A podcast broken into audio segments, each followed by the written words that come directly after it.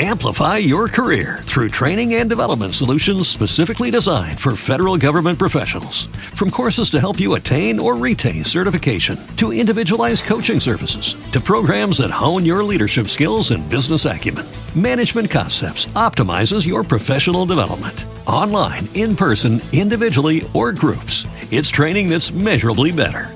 Learn more at managementconcepts.com. That's managementconcepts.com. Mein Herr und mein Gott, ich glaube fest, dass du hier zugegen bist, dass du mich siehst, dass du mich hörst. Ich bete dich in tiefer Ehrfurcht an, ich bitte dich um Verzeihung für meine Sünden und um die Gnade, diese Zeit des Gebetes so zu halten, dass sie mir Frucht bringt.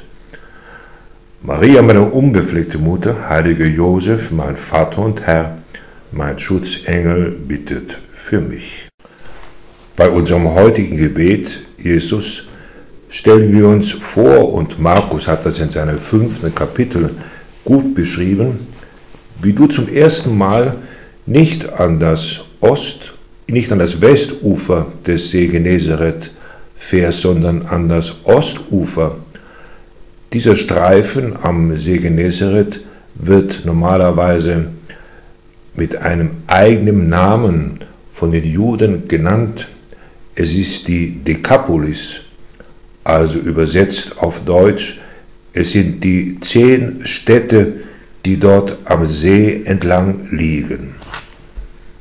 Es war eine stürmische Überfahrt und die Juden hatten nicht so viel Interesse daran, viel mit den dort ansässigen Heiden zu tun zu haben. Jesus, du und deine Jünger wollten aber von Anfang an auch mit den Heiden zu tun haben, die dort ausschließlich sich niedergelassen hatten. Die Juden dachten von den Heiden nicht sehr freundlich, man brachte sie leicht mit Hunden, mit Schweinen, ja mit unreinen Geistern in Verbindung und man versuchte sie zu meiden. In seinem Evangelium des heutigen Tages schreibt Markus, in jener Zeit kamen Jesus und seine Jünger an das andere Ufer des Sees in das Gebiet von Gerasa. Als er aus dem Boot stieg, lief ihm ein Mann entgegen, der von einem unreinen Geist besessen war. Er kam von den Grabhöhlen, in denen er lebte. Man konnte ihn nicht bändigen, nicht einmal mit Fesseln. Schon oft hatte man ihn an Händen und Füßen gefesselt, aber er hatte die Ketten gesprengt und die Fesseln zerrissen. Niemand konnte ihn bezwingen. Bei Tag und Nacht schrie er unaufhörlich in den Grabhöhlen und auf den Bergen und schlug sich mit Steinen. Als er Jesus von weitem sah, lief zu ihm hin, warf sich vor ihm nieder und schrie laut, was hat, habe ich mit dir zu tun, Jesus, Sohn des höchsten Gottes? Ich beschwöre dich bei Gott, quäle mich nicht. Jesus hatte nämlich zu ihm gesagt, verlass diesen Mann, du unreiner Geist. Heute würden wir vielleicht von ihm sagen, er war geisteskrank, besessen von Dämonen. Diese Krankheit war natürlich für den Betreffenden furchtbar. Er konnte seinen eigenen Kopf und seinen Verstand nicht mehr zusammenhalten. Er wurde befehligt von anderen, in diesem Falle von unreinen Geistern oder Dämonen.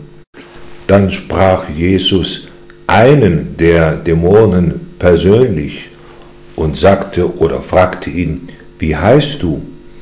Er antwortete, mein Name ist Legion, denn wir sind viele. Und er flehte Jesus an, sie nicht aus dieser Gegend zu verbannen. Das Wort Legion kennen wir ja noch von den Römern. Sie teilten ihre Mannschaften und Soldaten ein in Legionen. Und eine Legion, das waren ungefähr 100 Soldaten. Die Geschichte ist etwas unheimlich, getragen auch von Skepsis, von Erstaunlichkeiten, die dort geschehen sind.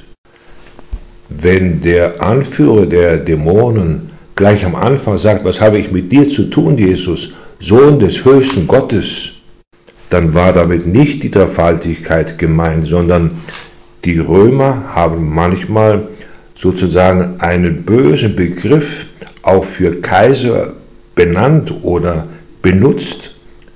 Es waren eben Leute, die nicht beliebt waren. Und so können wir sagen, ja, auch ein Augustus und andere wurden zu Königen gemacht oder Königssöhnen. Markus berichtet weiter, und er flehte Jesus an, sie nicht aus dieser Gegend zu verbannen, sagten wir. Nun weidete dort an einem Berghang gerade eine große Schweineherde. Da baten ihn die Dämonen, lass uns doch in die Schweine hineinfahren. Jesus erlaubte es ihnen. Daraufhin verließen die unreinen Geister den Menschen und fuhren in die Schweine, und die Herde stürzte sich den Abhang hinab in den See. Es waren etwa 2000 Tiere und alle ertranken. Schweine galten als unrein. Wenn die Geister also sogar in dem den unreinen Geistern gehorcht haben, und das heißt Jesus gehorcht haben, dann ist eindeutig, Jesus hatte eine viel größere Macht als die der unreinen Geister, denn sie töteten sich selbst. Da kamen die Hirten, die bei der Herde waren, zu Jesus und sahen bei ihm den Mann, der von der Legion Dämonen besessen gewesen war. Er saß ordentlich gekleidet da und war wieder bei Verstand. Da flüchteten sie alle. Dann kamen auch diejenigen, die nur davon gehört hatten. Die eigentlichen Hirten waren weg, aber andere Leute kamen. Und sie kamen zu Jesus und sahen den geheilten Mann. Darauf baten die Leute dich, Jesus, die Gegend zu verlassen.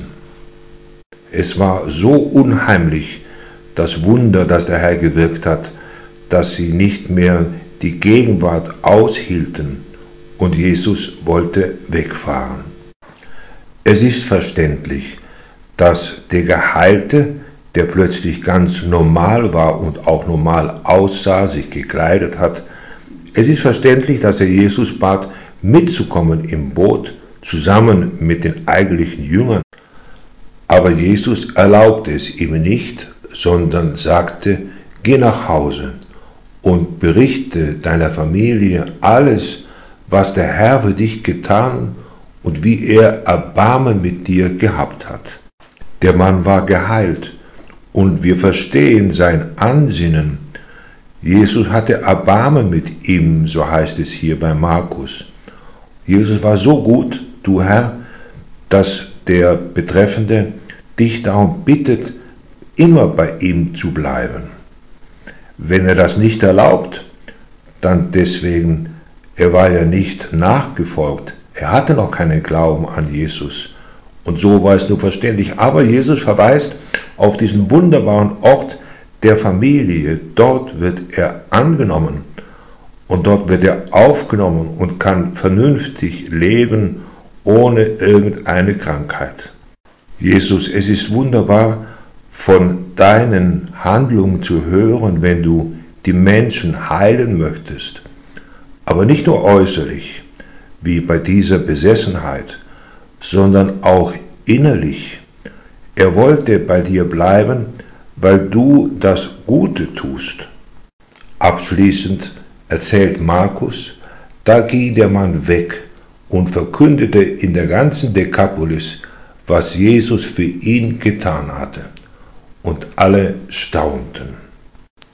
Wir können daraus nur lernen, Jesus bleibt immer an unserer Seite und wir sollten uns bemühen, dass dieses Anwesensein Jesu bei uns, vor allen Dingen in unserem Herzen, in unserer Seele, nie aufhört. Nichts kann uns von der Liebe Jesu zu uns Menschen trennen. So meint es der Apostel Paulus. Ich danke dir, mein Gott, für die guten Vorsätze, Regungen und Eingebungen, die du mir in dieser Betrachtung geschenkt hast. Ich bitte dich um deine Hilfe, sie zu verwirklichen. Maria, meine unbefleckte Mutter, heiliger Josef, mein Vater und Herr, mein Schutzengel bittet für mich. Amplify your career through training and development solutions specifically designed for federal government professionals. From courses to help you attain or retain certification, to individualized coaching services, to programs that hone your leadership skills and business acumen, Management Concepts optimizes your professional development. Online, in person, individually, or groups, it's training that's measurably better. Learn more at managementconcepts.com. That's managementconcepts.com.